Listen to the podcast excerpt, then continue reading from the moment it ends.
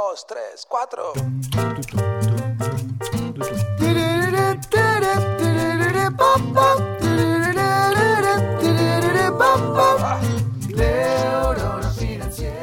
La semana pasada los medios anunciaban que después de mucho tiempo en Estados Unidos quebraba un banco, quebraba el Silicon Valley Bank. Y en esta historia, en este tema de cómo quiebra un banco, podemos aprender un montón de cosas podemos aprender cómo funcionan los bancos por dentro, que es algo que solemos ignorar, y podemos aprender cómo proteger nuestros ahorros de un lugar en el cual nosotros consideramos que es financieramente estable, pero quizás no lo sea.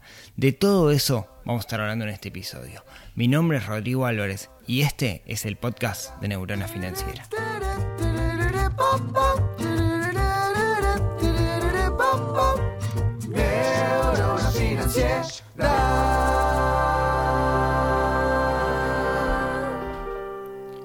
Muy buenos días, tardes, noches para todos, bienvenidos a un nuevo episodio. Hoy vamos a estar hablando de algo que nos concierne, porque en realidad podríamos pensar que el hecho de que cierre un banco en Estados Unidos a nosotros no nos hace mella pero no es tan así. Puede tener implicaciones que pueden llegar hasta a nosotros, no importa en el rincón del mundo en el que estemos, si estamos en Uruguay, en Argentina, en Chile, en Singapur o en China, esto nos puede afectar. Pero no solo eso, sino que podemos hacer cosas para protegernos, pero para eso tenemos que entender cómo funciona el sistema bancario. Y qué mejor ejemplo de esto que pasó para pararnos arriba de esta realidad y entender cómo funciona un banco, cuál es la forma que tiene el banco de gestionar nuestro dinero.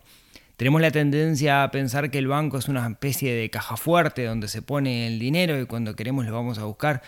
Y eso dista mucho de la verdad. No es el negocio del banco cuidar nuestro dinero. El negocio del banco es invertirlo.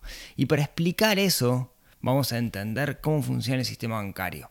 Y el ejemplo del Silicon Valley Bank es un muy buen ejemplo, con algunas cosas particulares que solo se dan en esa realidad, pero que nos pueden explicar cómo funciona el sistema, cómo está funcionando el mundo financiero hoy por hoy. Así que si les parece, arrancamos primero con la historia del Silicon Valley Bank.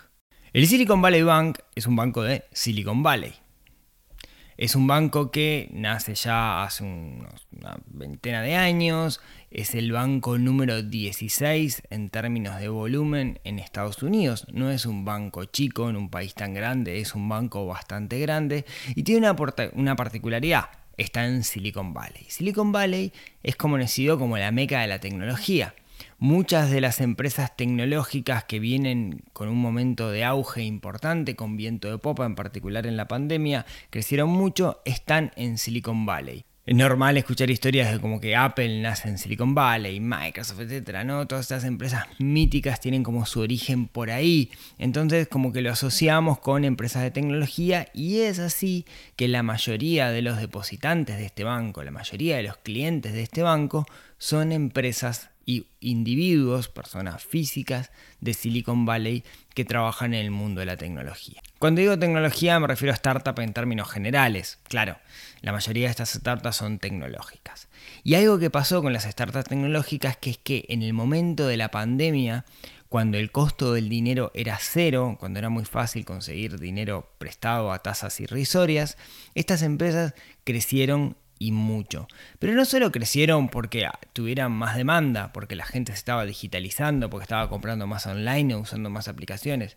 Crecieron también porque en ese entonces muchos capitalistas de riesgo, muchas empresas buscando tener eh, ganancias muy grandes, lo que hacían era invertir en estas startups. Básicamente fue la época de oro para las startups porque era muy fácil conseguir plata para, de alguna manera, a partir de un business plan, de una proyección de cuánto vamos a vender, vos le presentabas eso un venture capital, el venture capital te daba plata, te compraba parte de sus acciones y así estas empresas iban creciendo.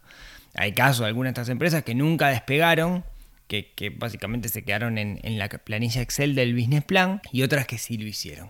A lo que voy que durante el 2021 estas empresas recibieron muchísimo dinero de los capitalistas de riesgo, de los inversores ángeles, y eso las hizo crecer. Ahora, ¿qué hacían con ese dinero? Bueno, lo depositaban en el banco y parte de ese dinero lo utilizaban para su propia empresa, ¿no? para sus gastos operativos, para crecer. Pero recibieron tanto que la mayoría iba y lo depositaban en, su banco. ¿Qué banco? El Silicon Valley Bank. Ahora nos ponemos en la cabeza del gerente del Silicon Valley Bank. El gerente del Silicon Valley Bank se fija y dice, che, mirá toda la plata que tenemos acá y la gente no la saca. Tenemos un montón de plata nosotros depositada, un montón de guita, miles de millones de dólares, de esta gente, que son estas startups, que maravillosamente están recibiendo muchísimo capital y nos lo dan a nosotros para que se lo cuidemos. ¿Qué vamos a hacer con este dinero? Y bueno, vamos a invertirlo. La ley nos posibilita invertir el dinero de los ahorristas y ahora en un ratito nos metemos con eso. Entonces vamos a invertirlo. ¿En qué lo invertimos? Bueno, vamos a hacer las cosas bien. Usualmente los bancos en qué invierten, prestan el dinero a otras personas, ¿no? Dan préstamos, es usualmente el laburo del banco.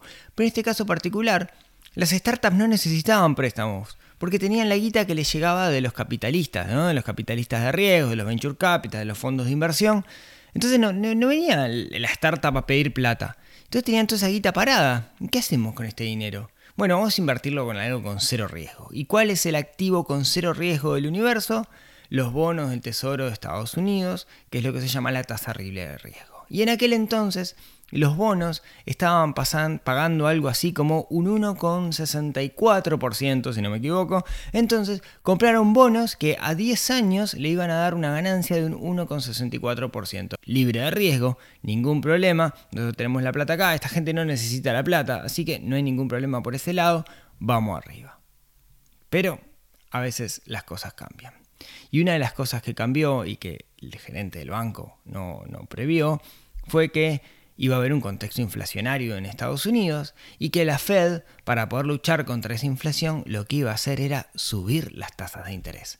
Al subir las tasas de interés, un efecto secundario que tiene es que los, bonos del Tesoro de Estados Unidos comienzan a rendir más. Y en particular, hoy están rendiendo en el torno del 5%. Un poco para entender cómo es la lógica de los bonos.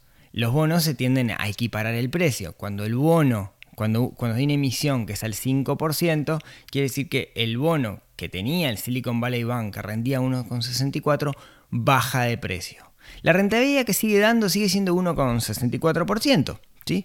Pero el valor nominal del bono bajó. Quiere decir, si yo lo vendo ahora es un bono que está barato. ¿Por qué? Y bueno, es un bono que está barato porque hay otros que salen más caros. Entonces baja el precio para igualar la rentabilidad. En otras palabras, lo que termina pasando es que a menos que el Silicon Valley Bank se quiera quedar con los bonos hasta la fecha de vencimiento, la realidad es que le va a dar un, 1,64%, pero si tiene que salir ahora mm, va a tener problemas porque ese bono está más barato. Compré algo que salía caro y ahora está barato, va a volver a su valor nominal, pero en este momento está barato. Y es un poco como funciona el mundo de los bonos. Hacemos fast forward y viajamos un poquito en el tiempo y llegamos a este 2023.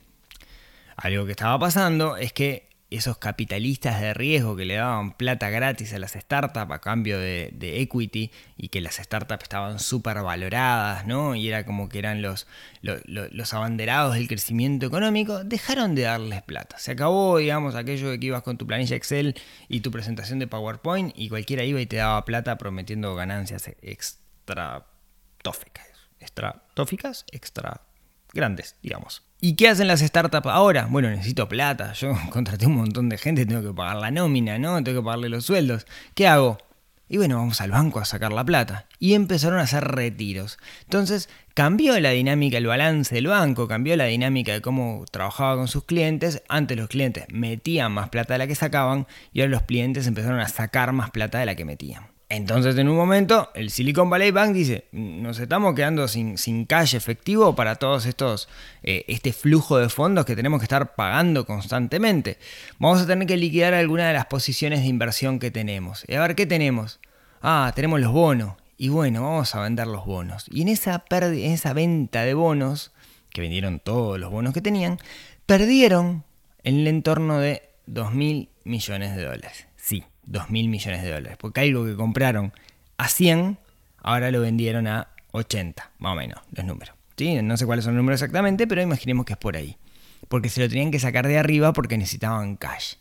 Y eso hizo que empezaran a correr los rumores. Pensemos un poquito quiénes son los clientes de este banco. Los clientes de este banco son personas de perfil alto, son emprendedores, son la gente de Silicon Valley, los founders, ¿no? Son esta gente que son los nuevos rockstar de la sociedad, que tienen miles de seguidores en redes sociales, que Twitter, que Instagram, que TikTok, que la mar en coche. Y una de las cosas que pasó fue entre estos grupos de WhatsApp privados de founder empezó a correr el rumor. Che, ¿vieron lo que pasó con el Silicon Valley Bank? Perdió 2 mil millones de dólares. ¿Estará seguro nuestro dinero? Y eso produjo una, eh, una suerte de profecía autocumplida. La gente empezó a dudar y yo no me quiero quedar adentro, entonces voy a empezar a sacar la plata. Y de hecho hay algunas... Eh, algunos threads en Twitter de algunos fundadores de empresas de tecnología donde cuentan cómo empezó el rumor de, che, saquen la plata, saquen la plata, saquen la plata en los grupos de WhatsApp de fundadores de empresas.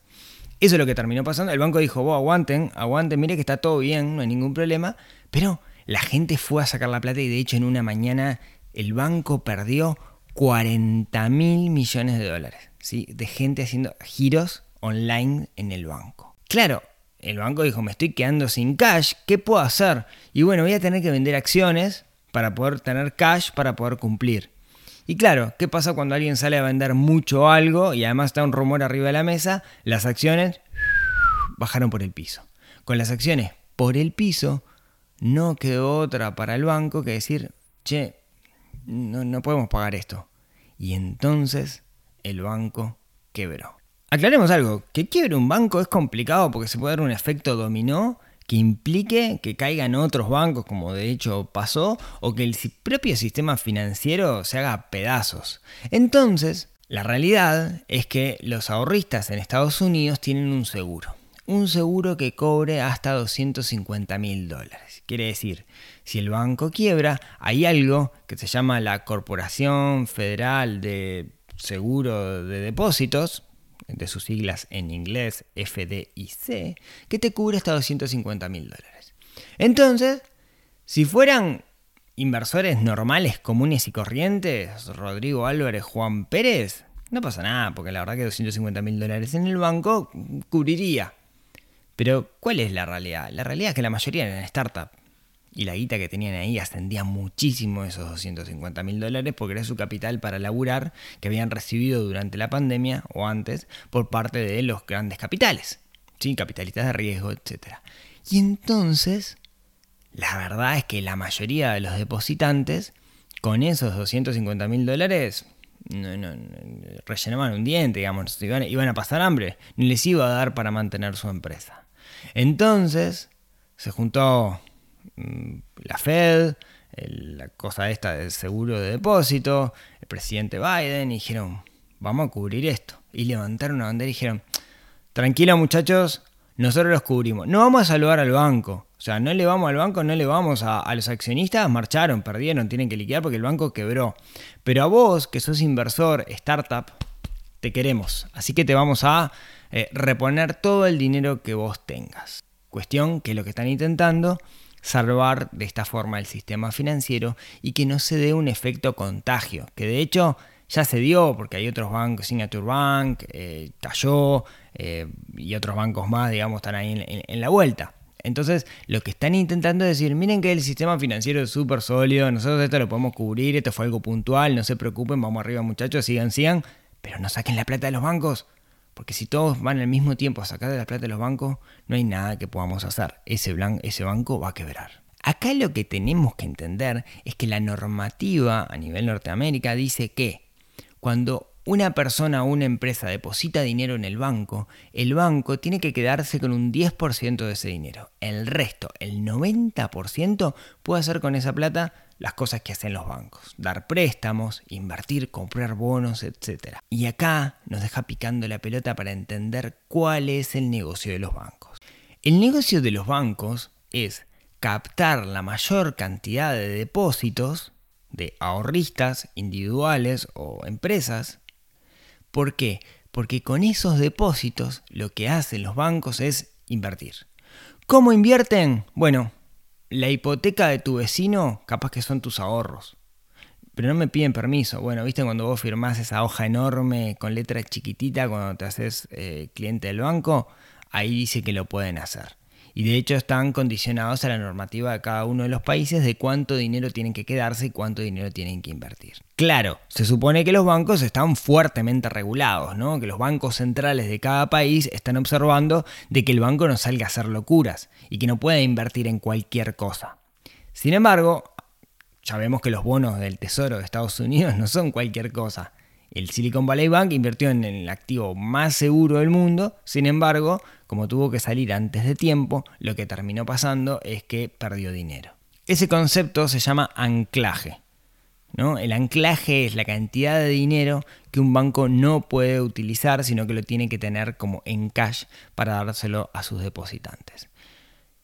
Igual, no hay banco que soporte una corrida, quiere decir, si todos los depositantes del banco al mismo tiempo eligen ir y sacar su plata, la realidad es que el banco no lo aguanta. No hay banco en el mundo que pueda aguantar eso porque la mayor parte de los activos del banco están prestados, ya sea prestados a inversiones financieras o prestados a otros clientes del banco que pidieron una hipoteca, que pidieron un crédito hipotecario, que usan la tarjeta de crédito. No sé si se dan cuenta el peligro que tiene esto, porque se ponen de acuerdo todos los usuarios de un banco en Reddit o en cualquier foro donde sean muchos usuarios y deciden ir a sacar su plata al banco y el banco se funde.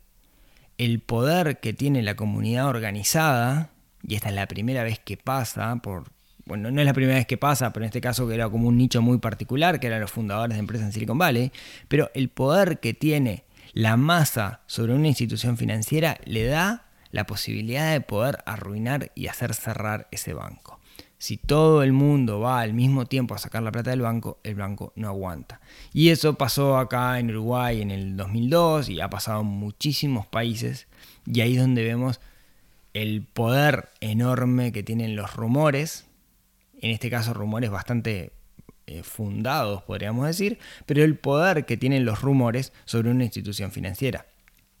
Si la mayoría de la gente hubiera confiado en el banco, hubiera dicho, ¿sabes qué? Yo sé que el banco me puede responder y aguantara, la realidad es que el banco no se hubiera fundido. O sea, fue el rumor lo que lo mató y otro montón de cosas. Pero si la gente hubiera confiado en el banco como el banco les pidió, esto no hubiera pasado. Porque la realidad es que quienes sacaron la plata del banco no necesitaban toda la plata en ese momento. Lo que perdieron fue la confianza en la institución financiera. Ahora bien, así funcionan los bancos. El negocio del banco la publicidad que vemos en la playa, la publicidad que vemos en los locales comerciales, el 2x1 que vemos por ahí, es simplemente para que nosotros le demos nuestros ahorros, cobremos nuestro salario en ese banco. Porque lo que el banco necesita es plata. ¿Por qué? Porque esa plata la va a utilizar para ganar más dinero. Ya entendimos cómo fue que pasó lo del Silicon Valley Bank. Entendimos arriba la normativa bancaria, cómo es que funcionan los bancos, cuál es el negocio de los bancos, que estoy seguro que muchos de ustedes se, van a, se deben haber sorprendido al saber cuál es el negocio de ese banco. Y ahora lo que nos queda ver es cómo nos protegemos. Y eso depende de cada uno de nuestros países. ¿no? Cada país tiene una normativa distinta, los bancos centrales de cada país tienen una normativa distinta.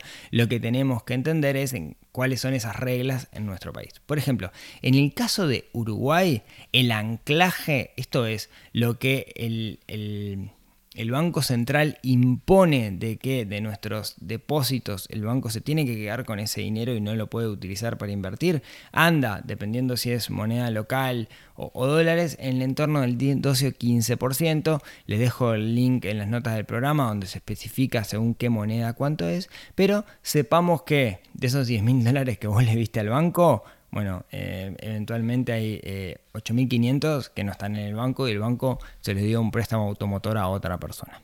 ¿sí? Sepamos que el auto de tu vecino, el préstamo automotor de tu vecino, capaz que lo financiaste vos con tus ahorros. Y vos no estás ganando dinero con eso y el banco sí. No suena muy justo, ¿no? En Uruguay tenemos un seguro de depósito. El seguro de depósito cobre en moneda extranjera hasta 10 mil dólares. Eso quiere decir, si cierra un banco, quiebra un banco, el Banco Central o la Comabo, como se llame, lo que va a hacer, una institución dentro del Banco Central, lo que va a hacer es darte 10 mil dólares. En moneda local, medido en unidades indexadas, subió bastante, anda en el entorno de los 30 mil dólares, 257 mil creo unidades indexadas. 250 mil unidades indexadas en moneda, en moneda local, ¿sí? que andan en el entorno de los 30 mil dólares, si no me equivoco. Entonces, si quiebra un banco en Uruguay, tenemos un respaldo hasta cierta cantidad de dinero. ¿Cómo podemos protegernos de eso? Bueno, eh, la, más básica es, si tengo más de 10 mil dólares o en moneda local más de 250 mil unidades indexadas, en vez de tenerlo en un banco, tenerlo en N bancos. Porque cada uno de los bancos es como una cuenta independiente y me va a cubrir hasta los 10 mil dólares. Esa es la única forma que tengo de cubrirme. La otra forma podría ser no tener el dinero en el banco y con esto no me refiero a tener el dinero bajo un colchón, sino tener el dinero en inversiones financieras que ya sea me generen un aumento de capital o me generen una renta y no tener el dinero parado. En términos generales siempre la recomendación es no tener dinero parado a menos que no sepa qué hacer con ese dinero. Y por eso uno tiene que meterse en el mundo de las inversiones. Para terminar entonces, el banco es un negocio que busca captar depositantes. Esos depositantes lo que van a hacer es poner el dinero en el banco, el banco va a tomar ese dinero y lo va a invertir y va a generar ganancias a partir de nuestro dinero y no nos va a compartir esas ganancias. Suena bastante injusto, pero ese es el negocio de los bancos. No es cobrarte la tarjeta de débito, no es poner el parador en la playa para que vos digas qué bueno que es este banco, eso es marketing para que de alguna forma vos digas qué interesante que es este banco, les voy a dar la plata a ellos. Cuanto más plata tienen, más pueden invertir y cuanto más invierten los bancos, más dinero van a ganar y no van a compartir eso contigo. Suena bastante injusto, pero por eso es tan importante no tener plata parada en los bancos, porque a la larga lo que estás haciendo es trabajando para, para otro o dándole tus ahorros para, para otro. Sí, aunque no lo creas, así funcionan los bancos amigos.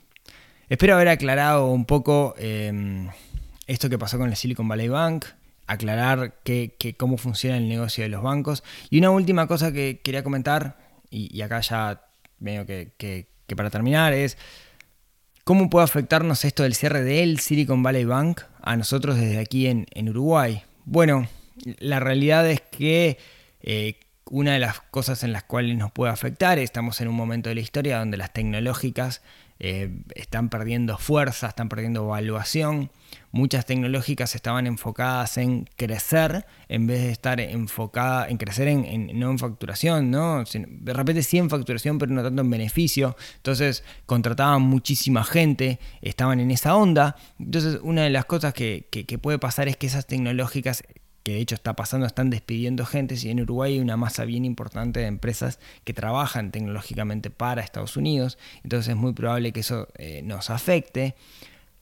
La realidad también es que dentro de la industria de la tecnología estaban cobrando salarios muy altos, estaba todo muy inflado, eso puede ser que quizás bajen los salarios también y que esas tecnológicas comiencen a hacer desarrollos locales, lo que creo que a la larga podría terminar beneficiándonos a nosotros desde Uruguay porque esas empresas podrían hacer proyectos para nuestro país y hacer cosas acá. Eso en términos generales para cualquier país del mundo donde haya empresas que dejen de trabajar para, Estados Unidos.